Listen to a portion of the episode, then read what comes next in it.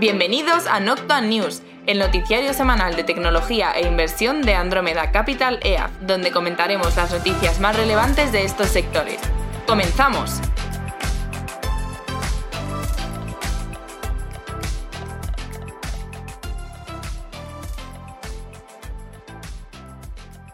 Bienvenidos a Noctua News, episodio 19, temporada quinta. Hola, Juan de.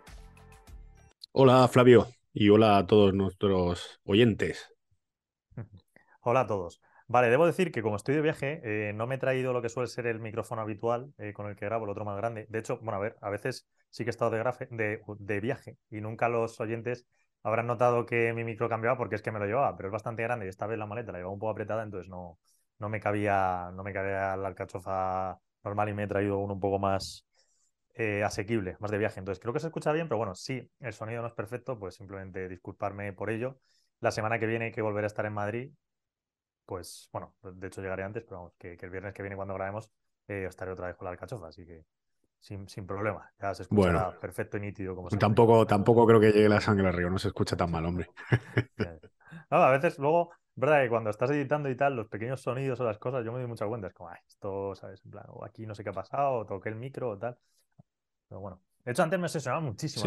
se escucha mucho, pues, cuando, cuando los clics, los ruidos así, golpes en la mesa, tal, cosas de estas. Muchas veces lo hacemos sin querer, ¿eh? Y que ya nos disculpen. En fin, eh, bueno, traemos, traemos eh, varias noticias interesantes en general de la parte de mercados, o sea, perdón, de la parte de media, eh, algo de películas, rankings de películas de 2022 que comentaremos ahora. En gaming, alguna noticia interesante. En tecnología traemos algunas de calado, sobre todo de tema de competencia, de resultados y luego la sección de despidos que sigue, sigue, pues seguimos con titulares ahí, ¿no? Sí, al ritmo que vamos, la sección de despidos va a ser la más grande del programa, vamos. Sí. Cada semana. Sí. Fíjate, yo, yo dudaba, eso es un indicador bastante bueno, el, el tema de, de cuándo se ha alcanzado el pico de despidos en, en tech, sobre todo para nosotros, ¿no? que estamos súper correlacionados con, con tecnología. Y pensaba, digo, enero, febrero, pues está claro que este quarter, pues esperemos que marque ese punto de inflexión hacia ya pues una, un momento más, más calmado ¿no? en el mercado. Sí que es verdad que de anuncios quedan ya relativamente pocas ¿no? por anunciar despidos. Ya hay algunas que van por segunda ronda de despidos, con el caso de, de Twilio. Sí que es verdad que sale alguna noticia por ahí de contrataciones. En fin, ahora tratamos. Muy bien, venga, pues vamos a empezar con la parte de, de, media. Media. Salía esta semana eh, un recopilatorio de cuáles eran las 15 películas que más visualizaciones habían tenido durante el año 2022, eh, agregando a todos los servicios de streaming. Prácticamente, bueno, pues después de agregar, solo es que solo se quedan en dos servicios de streaming los que han ganado esta partida, que son Disney Plus y Netflix. Eh, porque hablamos de películas, no de series. Es verdad, es verdad eh, que, a ver, esto está un poco cogido con pinzas porque me doy cuenta que han descartado aquellas películas de los servicios de streaming que no tenían previsto un lanzamiento en cines. Y digo no tenían previsto porque hay casos particulares. Por ejemplo, está la de Ocus Pocus 2, que esta teóricamente sí que debería haber ido a cines, nunca fue a cines y fue directa al servicio de streaming. Pero ha habido alguna otra de Netflix que fue directa al servicio de streaming Em, eh, no tuvo ese pequeño lanzamiento que tienen eh, en cines y, bueno, pues las han quitado, las han descontado. Entonces, más o menos eh, es un batiburrillo, una amalgama que han acabado montando, pero bueno, sirve relativamente bien para visualizar en qué punto están, sobre todo para ver que, bueno, al final esto es una jugada de, Disney y de Netflix. Amazon, pues no tiene nada.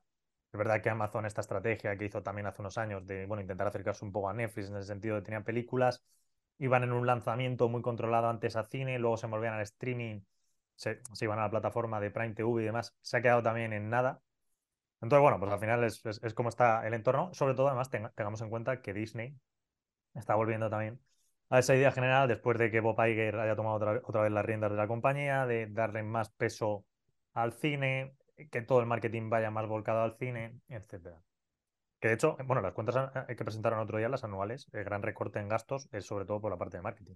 Que eso sabes que es un one-off, porque luego no puedes mantenerlo eh, demasiado en el tiempo, ¿no? Necesitas todavía volver a invertir. Entonces, bueno, pues hacemos un poco una recopilación. Las primeras son de, porque para recordar, estamos, estamos hablando de películas más visualizadas en los servicios de streaming, ¿vale? Entonces, la primera que más se ha visto ha sido Encanto, de Disney Plus, y la segunda, la de Turning Red, que no sé cómo se tradujo al español, no sé si mantenía el nombre, que es como este personaje, em, no sé, creo que era de una chica con la menstruación, algo así. Creo que no la he visto, que era la historia por detrás. ¿A ti te suena, Juan? De, ¿Cuál digo? El caso es que eh, no, la verdad es que no me suena, no me suena nada. De hecho, te, estaba, te iba a decir, digo, de estas películas Disney Plus, Encanto, Turning Red, Sign 2. Bueno, creo que en español se llama Red. Eh, Moana. Creo que en español se llama Red, sin más. Hmm, a ver. Estoy, por mirarlo, espérate. Mírala si quieres. Luego tenemos también, bueno, la primera que sería. Porque yo sí que tengo. La primera o sea, no, era, era revisar a ver si lo había visto. Hmm. Bueno, yo no, yo no lo he visto. Sí, sí. Es que muchas de estas, pues bueno, son de, de, la parte más de Disney, más infantil, que son muy buenas, pero no sé, yo es que la verdad no, no, no las veo tanto. No es que no Nada, quiera, primera noticia, y además lo tengo aquí. Turning Red, eh, de, sí, es además es de película, ¿no? Yo, de, de, para enfocado a niños. No, no lo había visto, fíjate. Mm. Sí, no, dicen que está bien. Igual que la de Encanto, dicen que es una copia barata de Coco, pero bueno. Eh, no sé, es que no las he visto. Las tendría que ver, de hecho, pero no las he visto.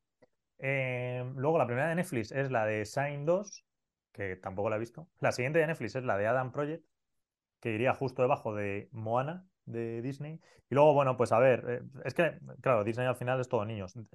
Netflix tiene la de No mires arriba, que esta en realidad se lanzó en 2021, eh, creo que fue Navidad del 21, pero bueno, al final toda la visualización más potente ve que llegó el año pasado. y luego Disney, pues bueno, tiene alguna de las típicas, Frozen, Luca, Coco, Zootopia, etcétera. Que por cierto, Iger, cuando el otro día en la, igual en la presentación, creo que comentó también, bueno, no sé si fue en la presentación o, fuera, pero lo leí por ahí, no lo leí en la presentación, creo que lo leí fuera, entonces me suena que no, que no dijo. Eh, comentaba que Disney tenía que focalizarse más en eso, en, Zootopia 2, en, Frozen, otra secuela, en, en, ¿Qué más decía? En, bueno, no, creo que decía, no sé si decía Coco, pero, pero bueno, un poco los, grandes ventas de Disney, lo que todo el mundo lo reconoce y lo que atrae las visualizaciones, pues es que menos cosas extrañas y más centrarse en esas películas. Sí, yo creo que, que, la idea general era enfocarse en calidad antes que cantidad. Creo que era el mensaje como que yo sí que es verdad que cuando te pones a analizar, eh, creo que lo tocamos en el podcast anterior por si alguien quiere verlo, pues al final sí que metieron ahí un recorte en gastos significativo, creo que eran 5 billions que tenían proyectado, si mal eh, no recuerdo. Y además eh, dividido en, bueno, la parte, ah, bueno, hacían también una segmentación nueva de a nivel reporting, es decir, a nivel cómo iban a comunicar los datos. Pero bueno, sobre todo yo, yo creo que el mensaje era más enfocarse eso, calidad versus cantidad y, ser más disciplinados en el tema de gastos y demás. Hmm. Em, estaba viendo las notas porque sí que es verdad que le eché un ojo. Sí que es verdad que el 50, fíjate, aquí es que me anoté esto. Eh, eh, la, la los dos de estos, ¿cuánto era? 5, y pico billions en savings. el 50%, o sea, se, divide como en dos partidas grandes, por así decirlo una muy grande de 2,5, no relacionado con contenido, ¿vale? Em, y, iban enfocados el 50% en marketing, el 30% en labor y el 20% en technology. Eh, bueno, más cosas, procurement, expenses, etcétera, etcétera. Entonces, bueno, pues por ahí una parte que era la que comentabas, y luego a nivel de contenido, que esto era lo importante, eh, sí que decían que iban a sacar como 3 billions en savings eh, a lo largo del tiempo y sin tener en cuenta sports, deportes, porque esto de los deportes ya sabéis que al final lo han metido por la parte de ESPN como un segmento separado y tal. Entonces yo creo que va, va un poco eso, sí, efectivamente. Es, oye, vamos a poner aquí algo un poco de sentido a todo esto que estamos haciendo y a darle un poco de, pues eso. Bueno, también anunciaron reducción de, por supuesto, ahí de un 3% de, de los empleados y demás. O sea que, bueno, están en ese ten content de baile que no sabemos si, si. No sé, creo que no lo saben ni ellos, ¿no? Sí. A, ver, eh, eh, o sea, es que Disney sin marketing no puede vivir. Otra cosa es que digas, el marketing, porque a ver, mucho de ese marketing estaba tan enfocado en atraer usuarios en Disney Plus. Entonces, otra cosa es que digas, mira, nos cargamos el marketing para Disney Plus y todo nuestro driver es el marketing para películas y luego esperamos que las películas, pues como tienen esa, esa... No, que es un poco esta historia de, la media tradicional, de las películas, esas pantallas, ese release que tú metes mucha publicidad y que hacen mucho efecto sonoro. Hola, aprovecho estos segundos para agradecer a Andrómeda Capital EAF, el fondo de inversión líder en tecnología, el hacer posible este podcast. Andrómeda Capital EAF es un fondo de inversión que cuenta con la máxima valoración Morningstar, ha sido reconocido en medios de prestigio, invierte mayoritariamente en empresas tecnológicas en Estados Unidos, no tiene compromiso de permanencia y el importe mínimo para contratar es solo de 10 euros. Si estás pensando en invertir a largo plazo, contacta con Andrómeda Capital EAF por email en info.andromedacapitaleaf.com. Andrómeda Capital EAF. Análisis de datos para la inversión inteligente la gente llega a ellas, pues el boca a boca, artículos de prensa, críticas, etcétera. El intentar ampliar esa fuerza y decir, bueno, pues con esto luego lo metemos en Disney Plus, entonces toda una estrategia de marketing va focalizada al canal de cine y el release en Disney Plus bebe de ello, ¿no? Mantiene un poco la fuerza, que es un poco la misma historia de HBO de, oye, no vamos a sacar todos los episodios a la vez, sino seguimos sacando el modelo tradicional de uno por semana porque hace más fuerza. Entonces, claro, tú por ahí puedes jugar y decir, vale, pues todo lo que gastamos en marketing, sí, de verdad vamos a recortarlo porque es que no va a aparecer, no vamos a gastar tanto en hacer publicidad de proyectos menores que están en Disney Plus y que realmente no atraen a tanta gente, ¿no? Pues, yo que sé, series que han hecho de, Star Wars, que pues, bueno, pues no pueden estar bien, pueden estar mal, pero no tienen esa fuerza de atracción. Entonces, un poco la estrategia que, que va ahí, que lo que está claro es que no puedes decir, oye, mira, Disney vive totalmente sin presupuesto de marketing porque es imposible eso sí que no puedes. Creo que van al, modelo canal tradicional, que también es lo que ha sido fuerte Disney toda la vida, ¿no? Hacerlo así. Campañas de, siempre. ¿no? Mm. jugar a Netflix, que está claro que jugar a Netflix no mm. les ha funcionado. Que digo que otra cosa curiosa, por ejemplo, dentro de las películas que más eh, visualización han tenido durante el año pasado, sale Uncharted en Netflix, que realmente Uncharted no es de Netflix, es de Sony, como sabemos. Que Sony, bueno, pues sinceramente, la visto los años, es la que ha jugado dentro de sus cartas la, baza más inteligente. O sea, Disney ha jugado la perdón, Netflix ha jugado la suya de la mejor manera, ¿eh? O sea, eh, Netflix sí que ha, sido muy coherente. Pero dentro de todo el resto de gente de media, la que más inteligentemente ha jugado su baza ha sido eh, Sony, que nunca se ha vuelto loca en intentar irse al streaming y hacer lo que, bueno, ha intentado Concast, Paramount y todas estas.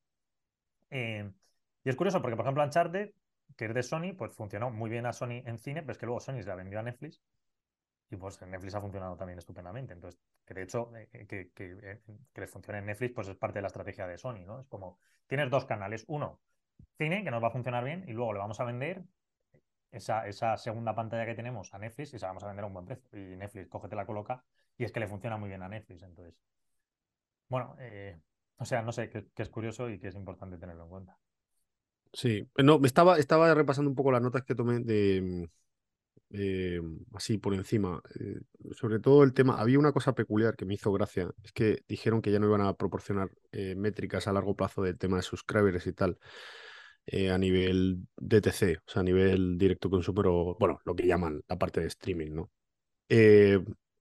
bueno, yo creo que, que, están volviendo eso un poco a la transición, o sea, están volviendo otra vez a poner algo de orden ahí. Y estoy de acuerdo con lo que dices de Sony, de, oye, mira, vamos a mantener el modelo, y quizá hay el aire este japonés de hacer más, tomar decisiones más a largo plazo y no tan ese cortoplacismo quizá que imprime más a nivel occidental, pues les ha beneficiado. Me pareció curioso también que les apoyaba un poco, sobre todo por darle estabilidad al tema de los parques, que eso también fue como les dio cierto push ahí, yo creo complementa un poco eh, la parte quizá más legacy, menos interesante. No, no, no porque no, no de buen rédito, buen rendimiento, sino porque, bueno, pues volvió a una etapa muy mala, han tenido varios problemas también en Estados Unidos y iba progresando bien. Y de hecho es el que le ha metido un empujón en, a nivel métricas de top line en este último quarter, ¿no? Vale, y la siguiente noticia, simplemente los ratings de la Super Bowl, que como fue la semana pasada, pues se ha visualizado un 1% más que el año anterior, que está bastante bien porque, bueno, siempre va, hay una pequeña cuestión macroeconómica, entonces, eh, porque la Super Bowl este año, que es algo más débil que el pasado, como entró, pues, pues que suba rating está, está bastante bien. Mm. Aunque Gracias a Rihanna. sí, decían que era por Rihanna. No sé. bueno, vamos con gaming. Gaming. El juego más vendido de la semana ha sido Hogwarts Legacy y como decimos va a estar así unas cuantas semanas. Luego nos movemos a una noticia eh, y es que la Comisión Europea, bueno, ya comentamos que había, pues, eh, había se habían recibido quejas sobre el deal y demás, y esta semana pues, se publicaba que la Comisión Europea va a escuchar eh, los argumentos sobre el caso de Activision y Microsoft eh, el martes que viene, el martes este de esta semana que entra. Entonces, bueno, siguen ahí viendo eh, pues, pues cómo se puede hacer esto. ¿no? Tecnología. Empezamos con tecnología y lo que ha sido la noticia sin lugar a dudas de la semana, aunque no sé hasta qué punto la gente le ha prestado mucha atención, pero bueno, siguiendo un poco la tónica que nosotros hemos comentado en el podcast, la verdad es que pues, nos ha resultado bastante llamativa. Y es que eh, eh, Christine Wilson, que era parte de los republicanos, pero miembro de la FTC, eh, bueno, pues este órgano que ya sabemos que la Federal Trade Commission, que básicamente se dedica a revisar casos de, competencia en Estados Unidos junto con el DOJ, ¿no? Pues el DOJ hace un poco más en la parte de puro abuso de poder, competencia, la, FTC está más en ese lado muchas veces más de media, bueno, eh, que ya sabemos que la que la dirige la activista Lina Khan, puesta por, eh, por Biden, pues esta Kristen Wilson hacía un artículo opinativo dentro del Wall Street Journal, una crítica bastante extensa a la institución, eh, cómo se ha pervertido en el punto en el que está ahora y cómo ella la abandonaba porque no era acorde a, su moralidad y a lo que debería prestarse dicha institución. la verdad es que el artículo era extremadamente contundente y duro ponía a, Lina Khan, pues bueno, un poco lo que nosotros hemos comentado alguna vez, que es muy peligroso poner a un activista a regular en cuestiones legislativas, porque no va a estar atendido a la ley, sino va a estar más a cuestiones de desarrollar una agenda política. Es un poco lo que, lo que argumentaba, lo, que decía. Eh, Nos pilla un poco de cerca aquí en España, creo, por temas que no tienen relación con tecnología, pero vamos, nos, nos puede sonar. Sí, sí. Y, bueno, pues, pues nada, esa, ese es el tema. Eh, ¿A qué va a llevar esto ahora mismo? A ver, más allá de críticas que evidentemente van a salir, porque no creo que sea la única, creo que va a haber mucha cuestión por externos que estén pegados a la FTC o que estén en, bueno, pues por ejemplo, la propia Meta, que, tiene bastantes presiones por FTC, creo que van a salir o va a haber bastante empuje por un lado contrario, ¿no? Pues una fuerza contraria de, oye, de verdad, ¿qué está pasando en la FTC? Porque hasta ahora sí que había esta preocupación, pero bueno, como no había saltado ninguna cuestión, pues, pues bueno, era lo típico de, oye, la FTC se está extralimitando, eh, están en una mm, casi actitud policíaca que no, no, es su funcionalidad. No entran casi siquiera a revisar deals, sino que es que ya se intentan adelantar a los deals. Van contra compañías de manera hot, claramente, con nombres concretos. Sí, sí, sí, sí. Mm, pues sí, y eh, internamente prohíben cualquier tipo de crítica, cualquier tipo de, eh, de hecho, esta señora, una de las cosas que decía era que ella se había pronunciado en diversas ocasiones en contra y que sus comentarios, que a nivel interno, pues digamos que tenían cierto alcance y tal, pues habían sido hasta incluso modificados o capados en cierto sentido para que no llegaran a salir. Bueno, muy, muy duro. O sea, realmente lo que estás haciendo es una instrumentalización de un órgano que se supone que que lo que defiende es el interés público, ¿no? Porque en el fondo de todo esto lo que está es el interés público y se está utilizando, pues eso, como tú decías antes, ¿no? Para intereses, pues cumplir una agenda que venía ya, digamos, eh, que venía ya estudiada o hecha o marcada por Khan eh, en sus, etapas anteriores como, esta era... Em, estaba en una universidad, ¿no? sí, la historia la recuerdo un poco a medias. Ella estaba de profesora en una universidad, no recuerdo en cuál, me suena que de la zona norte de Estados Unidos, entonces hizo un paper relativamente famoso. Bueno, pues un poco de pues, pues ataque, de hecho era contra Amazon especialmente, de por qué era una cuestión monopolística, mm. tal y cual, ¿no? Pues un paper desde un planteamiento pues más economista, oye, que puede ser opinático, pues igual que, no sé, algún autor de estos de economía te hace, pues el Piketty este, que te hace el libro aquel de, no me acuerdo el nombre, ¿no? De, no sé cómo era el nombre, siglo XXI, no sé cómo era. Que si los trabajadores, que si tal, bueno, muy bien. Oye, pues una cuestión opinática, unos argumentos económicos, entras en el debate, te refutan, tú vuelves a, hacer la refutación de la refutación, perfecto, pero no, pero no, estás manejando una institución. Claro, el problema es que esta mujer, y encima, que tampoco tenía ninguna experiencia en este aspecto, pero sí que estaba muy vinculada al Partido Demócrata, pues le dieron de repente la presidencia de una institución. Bueno, pues, pues ahí puedes tener un problema, que es lo que está pasando. De hecho, está habiendo un problema. No, lo están teniendo, porque realmente lo que estás haciendo es paralizar, incluso en adquisiciones que son insignificantes, pues el desarrollo de determinadas compañías.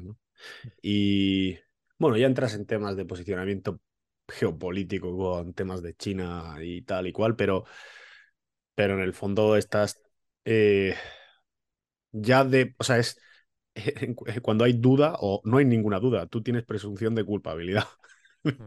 Sí, totalmente, totalmente. De hecho, yo recuerdo. es curioso, ¿no? Presunción de culpabilidad.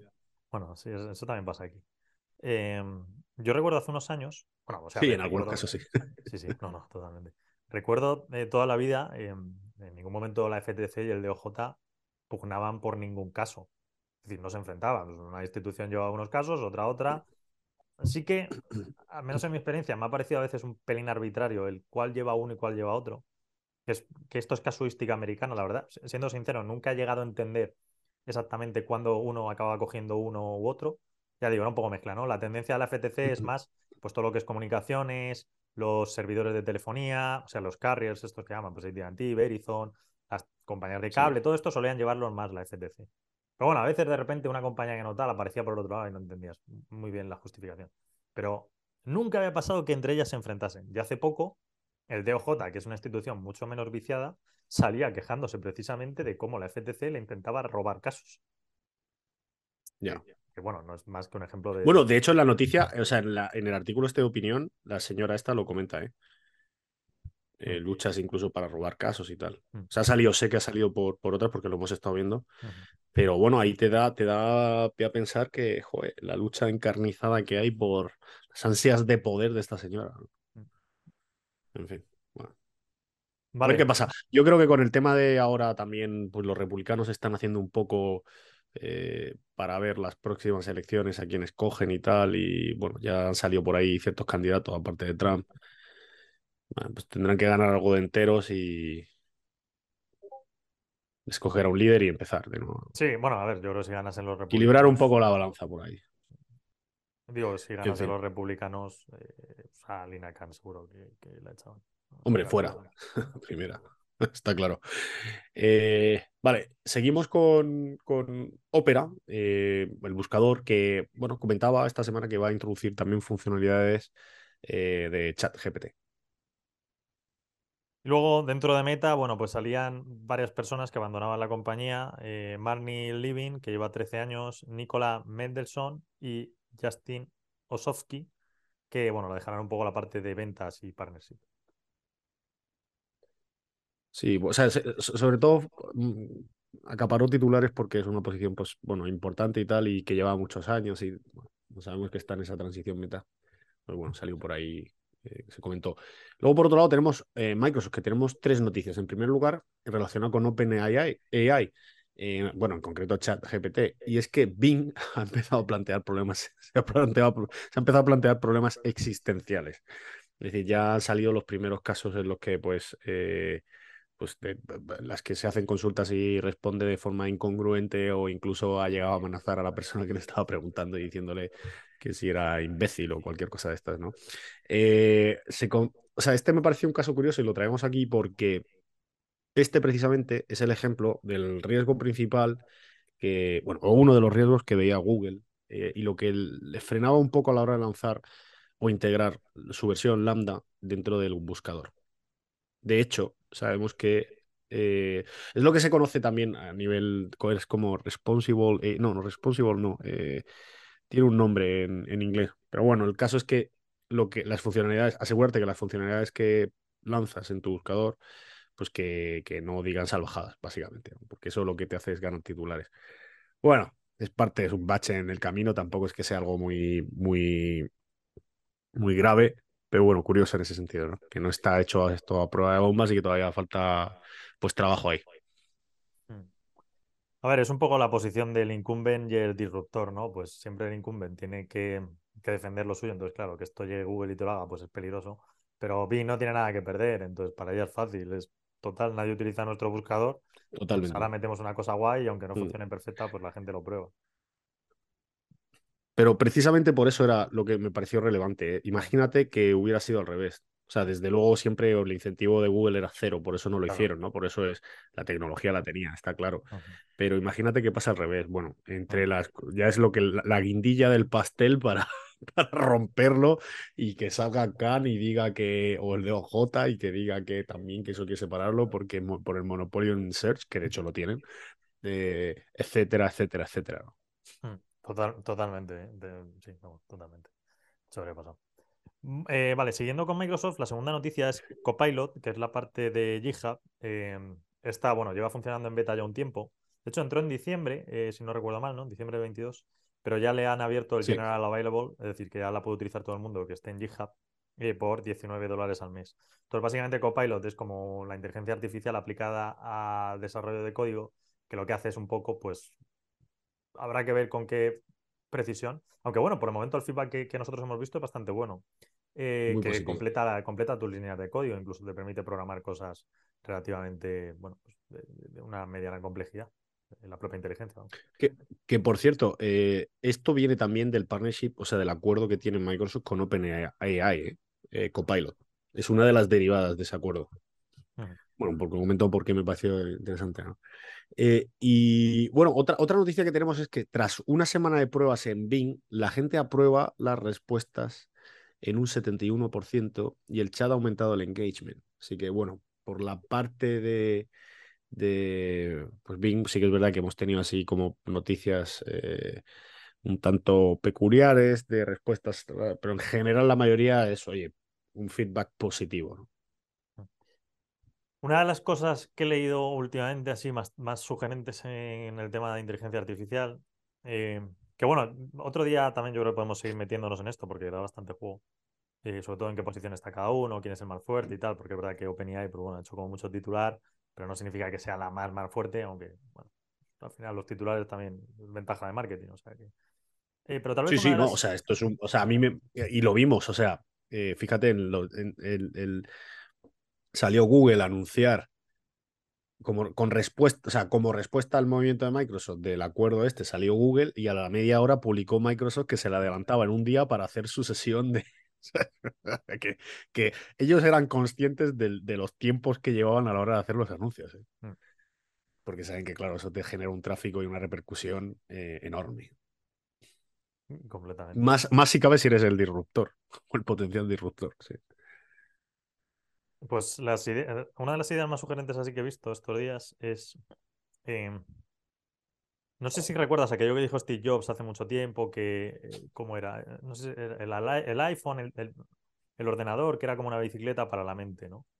En el sentido de, bueno, pues que te permitía aumentar tu eficiencia una barbaridad, porque la bicicleta permitió un aumento bárbaro en la eficiencia del transporte, pues un ordenador era como aumentar la eficiencia de la mente exponencialmente. Entonces, una de las ideas más sugerentes, insisto, y, creo que es bastante acertada, es que es verdad que la inteligencia artificial permite de repente, o, estos chats que han ido saliendo prácticamente en un mes, ¿no? Que, el público ha empezado a, interactuar, bueno, dos meses, pues salieron antes de Navidad, salió ChatGPT, a interactuar con ellos, sí que están permitiendo ciertas cosas con un ordenador que hasta ahora nunca, habrían, nunca habían ocurrido.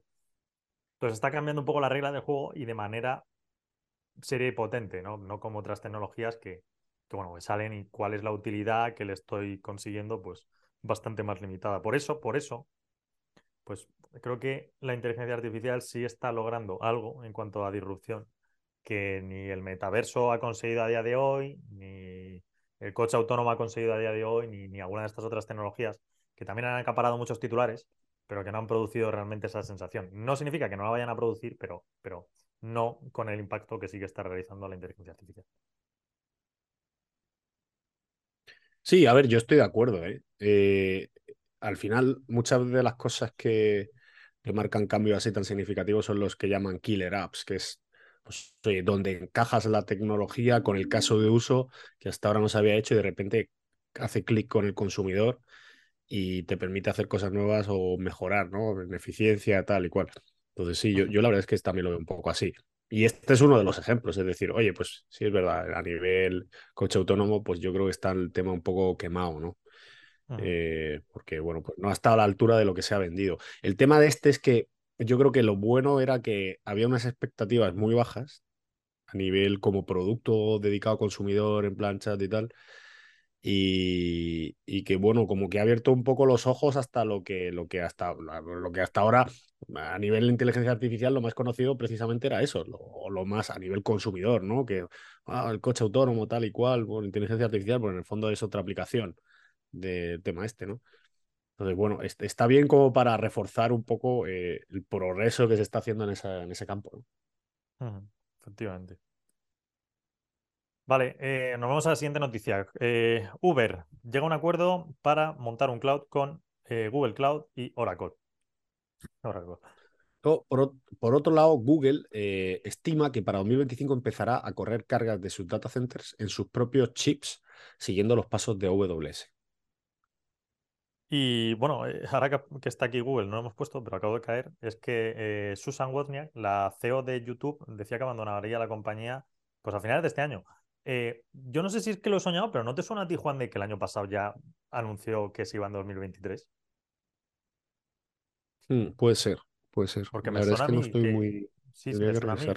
O sea, sí. No sé. Hmm. Eh, juraría que he visto la noticia y digo, pero sí, ya lo dijo el año pasado, que este año era como su último año, no sé. Eh, tal vez no dio la fecha exacta, o bueno, no, no, sé, pero ya me suena. O alguien lo dijo, o no sé, o lo mismo alguien lo dijo y no hmm. lo dijo público y ¿sabes? Y no sé, y no lo dijo en alguna call de estas y no sé. Ni idea, macho. Pero, o sea, yo juraría 100% que yo ya lo sabía, pero bueno. Em, siguiente noticia, Liberty Global. Eh, esto, bueno, es algo curioso, no la seguimos mucho Liberty Global, aunque hace tiempo sí que estamos más pegados a ella. Bueno, de hecho es que hace muchísimo tiempo la tuvimos en el fondo, que es la parte de negocio de cable en Reino Unido y era siempre su competidor Vodafone y van a comprar un 4%, van a comprar un 4%, un stake en Vodafone ya salían enseguida, no con el objetivo de comprar, porque Vodafone de hecho es enorme, entonces sería una fusión invertida, una, LBO, básicamente, porque se tendría que apalancar mucho Liberty para adquirirla, o tal vez intentar comprar un trozo de Vodafone, que es lo que ha salido alguna vez. De hecho, con esta historia siempre han estado. Si Liberty, como ha hecho históricamente mucho M&A, pues podía adquirir Vodafone y tal. Bueno, el caso es que han comprado un 4% que, que Liberty dice que es simplemente un stake ahí para tal, pero, pero bueno, cuanto menos es bastante raro. Hmm.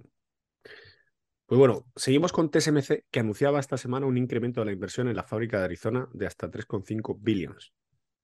Y por otro lado, bueno, perdón. Bueno, podrías haber seguido, pero bueno, ASML, por otro lado, ya siguiendo con tema de chips, denuncia el robo de información hmm. confidencial por parte de un empleado chino. Curioso, curioso esto, ¿eh? porque sabemos que desde Estados Unidos han impuesto una serie de restricciones eh, sobre todo con respecto al tema de compartir propiedad intelectual de relevancia o importante o trascendente, eh, que aplica eh, a SML en particular. Y bueno, pues este, este, esta, denuncia no es, no es, no baladí, ¿no? es de importancia menor. Nos ha salido por ahí en prensa y tal, pero bueno, yo creo que no se le ha hecho mucho caso. Y luego, por otro lado, seguimos con Descartes, que compra Ground Cloud por 138 millones, que está enfocado en temas de compliance. Eh, Zscaler compra Canonic Security, que es protección para la parte de cloud, CSPM, en el supply chain. Bueno, de hecho es una amalgama, un poco ambas cosas. Básicamente lo que hace es, teóricamente, todas las eh, herramientas que tengas conectadas eh, en sistema cloud, pues bueno, la capa de protección dentro de todo este tema que es Zero Trust y demás. Eh, no se desglosaba el importe, no decían qué tamaño tiene eh, Canonic, eh, pero bueno, si no se ha desglosado es que debería ser una compra chiquitita. Yo particularmente nunca la había visto. Yo, no. Vamos, tampoco me suena yo tampoco, cruzado en el fondo. Bueno, y nos volvemos a Apple, que tenemos, donde tenemos tres noticias. En primer lugar, comenta que está teniendo problemas de producción en India. Recordemos que pues esto viene derivado que en los años anteriores eh, pues la mayor parte de la producción de Apple se hacía en China. Eh, China, como sabemos, después del COVID, pues ha llevado lo que se ha llamado política cero a nivel prensa, que es realmente pues a, nada que hay cualquier brote de COVID, cerrar, parar todo. Parar todo. Esto, claro, te genera unos problemas, te ha, estado generando unos problemas muy grandes de supply. De, a nivel de aprovisionamiento de materiales y demás. Entonces, una de las iniciativas que llevaron Apple y que siguió otra gente como Google y demás eh, es llevar pues, parte de, esa producción, montaje, ensamblaje y demás a India. Claro, el problema de llevarte industrias así a, golpe de ratón es que muchas veces eh, no estás preparado, ¿no? La infraestructura no está preparada para, pues, para hacer esto. Pero vamos, me parece algo normal, ¿no? O sea, nadie pensaba, yo creo que nadie estimaba que esto fuera rodado. Eh, siguiendo con Apple, se filtra que le han concedido la patente para hacer un dispositivo plegable Curioso esta noticia, ¿eh? Porque hasta ahora dicen que va a ser para hacer un iPad. Y bueno, sigue los pasos un poco de Samsung. Fíjate ahora, eh, como saquen un, este, uno plegable, podemos decir que Samsung ha estado más, pues, ha estado por delante de Apple. de las primeras veces no en innovación. Tampoco es una innovación trascendental, ¿vale? Y luego, por otro lado, la última noticia de Apple es que el DOJ estaría aumentando la presión sobre Apple y su posible posición de abuso de poder con su App Store. Fíjate, lo de Samsung, en realidad Samsung tiene patentes muy interesantes que de hecho, o sea, históricamente incluso se han adelantado a Apple, ¿eh? Lo que pasa es que, bueno, se quedan ahí y tal, y luego Apple, pues las acaba de refinar, las saca al mercado y es la que vende como churros. Pero recuerdo ya de hace años. Sí, bueno, a nivel, o sea, ahí yo digo de, o sea, me refería más a tema de producto, o sea, el, Ah, bueno, sí, como producto. producto sí, a nivel de el distribución, o sea, o sea, al final Samsung, joder, los móviles que produce sí están bien a nivel, están muy bien, de hecho, a nivel, eh, o sea, producto, los, el- el- el- el- los componentes que llevan y demás, pero no deja de correr sobre un Android, ¿no? Eh, sí que es verdad que están metiendo los chips estos nuevos y demás, pero, pero bueno, no, no está, yo creo que no está a la altura, no está a la altura, entiéndeme, de sacar un un producto, pues, cuando no lo había, ¿sabes? Yo creo que es más, sí que es verdad que son muy buenos a la hora de mejorar lo que ya hay y hacer pequeñas mejoras o innovaciones, pero sobre mercados que ya, digamos que en cierto modo están consolidados. Por otro lado, eh, iRobot, la empresa pendiente de compra por Amazon, dice que será objeto de revisión por la Unión Europea. Vaya. Eh, luego, por otro lado, nos vamos a Twitter, que está dando que hablar. Comentaba eh, Elon Musk en una entrevista esta semana que cree que Twitter estaría preparada para nombrar un CEO a final de año. Y me hace gracia porque creo que sacó una foto de un perro, ¿no? O algo así. O... Sí. Sí, bueno, de hecho lleva toda la semana está poniendo este hombre. cosas así. Es una máquina de generar titulares, ¿eh? Hoy también ponía, no sé si viste aquella película de Tom Hanks que secuestran un barco, que entran bueno, unos africanos, ¿no? En el barco. Uno así muy delgado. Sí, hombre, claro que sí, muy buena. Que de hecho se ha utilizado el meme cien mil veces, que sale como apuntándole con los dedos eh, índice a los ojos y le dice, now I'm the captain, ahora soy yo el capitán. Pues básicamente Elon ponía esta noche, creo, esa, la, la- el meme de ahora soy yo el capitán. No sé, está el hombre entretenido con esas chorradas. Sí. Bueno, típico suyo. Eh, Atlassian nombra a nuevo CEO como presidente del consejo. No, perdón, nombra a su CEO, es decir, no es que haya nombrado nuevo CEO, sino que al CEO lo ponen como presidente del consejo. Luego, por otro lado, Amazon eh, pues comenta que los robotaxis, eh, los robotaxis Zox, que son de Amazon, que empezarán a transportar gente eh, por primera vez. Y finalmente PayPal, que comenta cómo llevará su Buy Now Pay Later a Australia, donde Australia es territorio controlado por Muy bien. Afterpay, que la compró Square y bla, bla. Mm. Mm, vale, y nos movemos a la parte de despidos, que la- es como la, ya decimos, la gran sección últimamente, porque Y-. Vamos a comentar, yo creo, los, los principales, ¿no? Los más eh, de las empresas, sobre todo, que nosotros tratamos. En primer lugar, se filtraba esta semana, esto no se ha, no se ha anunciado, pero Meta, por lo visto, es que, eh, bueno, relacionado con Meta, con Facebook, ¿vale? Dice que, que- que, por lo visto, se filtraba esta semana que no terminaba de cerrar los presupuestos en varios equipos este mismo año. O sea, los presupuestos de 2023 estamos hablando. Porque están todavía planificando los despidos adicionales que serían complementarios a los que realizaron en noviembre, donde despidieron al 13% de la plantilla. Luego, por otro lado, Twilio echa el 17% de la plantilla, sumado a los que ya ha hecho hace unos meses, que no recuerdo el porcentaje, pero vamos, debe llevar un 20 y algo por ciento de la plantilla. Sí, sí, sí. No, en total, creo que con este que, que comentamos aquí, lleva un cuarto de la compañía fuera. Mm. Sí que es verdad que por romper una lanza en su favor, en la cual comentaban que la parte más moderna, digamos, menos comoditizada, iban a, a empezar a contratar de nuevo. ¿vale? O digamos que los despidos se habían centrado más en la parte más legacy de la compañía, entre comillas. Bueno, veremos qué pasa. Luego, por otro lado, Microsoft, eh, en particular, bueno, el, segmento de LinkedIn, despide a empleados. Eh, eh, no se conoce la cifra y lo que sí sabemos es que ya habían congelado las contrataciones. Y eh, en última instancia, bueno, ahora tenemos otras más pequeñitas que vamos a controlar, pero DocuSign ha anunciado esta semana que despedía también al 10% de la plantilla.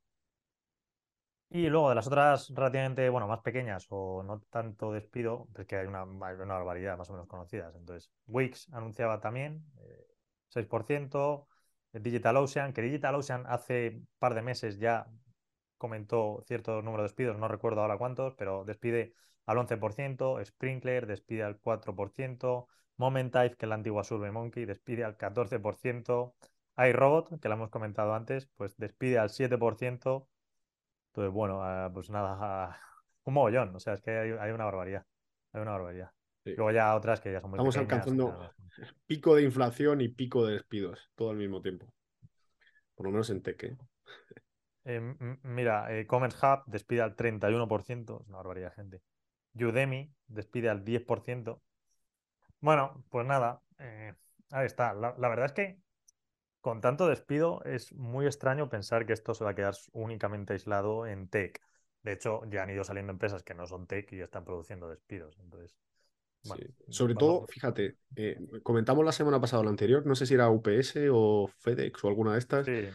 También relacionado con el tema de logística muy enfocada, bueno, uno de los grandes drivers es e-commerce y demás, pues, pues ahí habían, estaban sufriendo. También entiendo que por el tema pues, de inflación, costes de costes de, pues con el tema, hay uno de los costes principales de la gasolina, ¿no? Supongo. Pues, hmm. pues eso. Y estaba viendo los quarters a nivel de despidos y sí que es verdad que ya, o sea, se confirma que realmente pues el primer quarter este, sobre todo teniendo en cuenta que nos queda todavía un mes entero eh, pues, eh, pues, pues va a camino a, nivel, a nivel número de empleados que se conozcan, ya ha superado el cuartel pasado, el Q4 de 2022, y a nivel anuncios de compañías, que es otra métrica, pues va camino de superarlo probablemente. Nos queda, nos queda mes y medio prácticamente. Sí, sí, o sea que, vamos, ya, ya eh, a nivel número de empleados ya está superado. Falta solamente compañías, pero tiene todo apunta que, que pues que lo superará. Movilidad.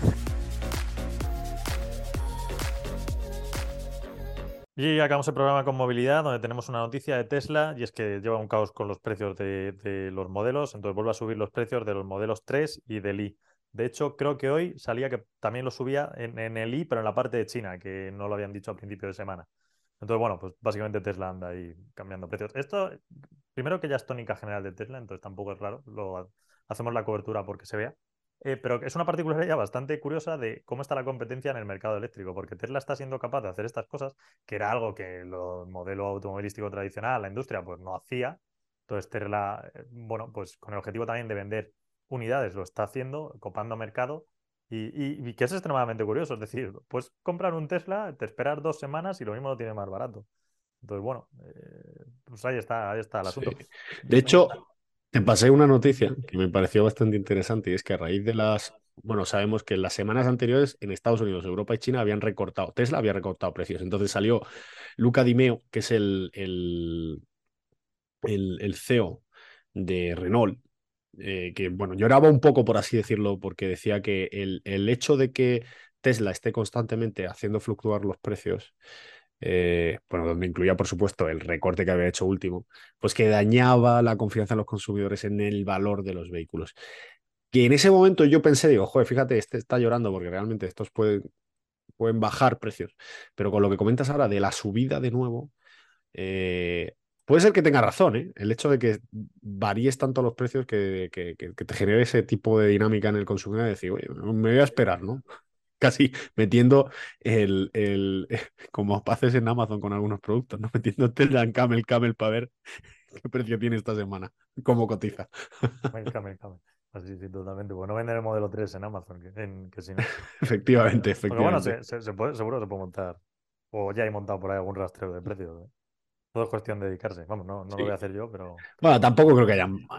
O sea, han bajado, luego han subido. Eh, supongo que será también un poco el tema de ajustar precios según inflación y que supongo que Elon Musk pues, se meterá también ahí, como siempre, a tocar y generará cierto, cierto ruido en ese sentido.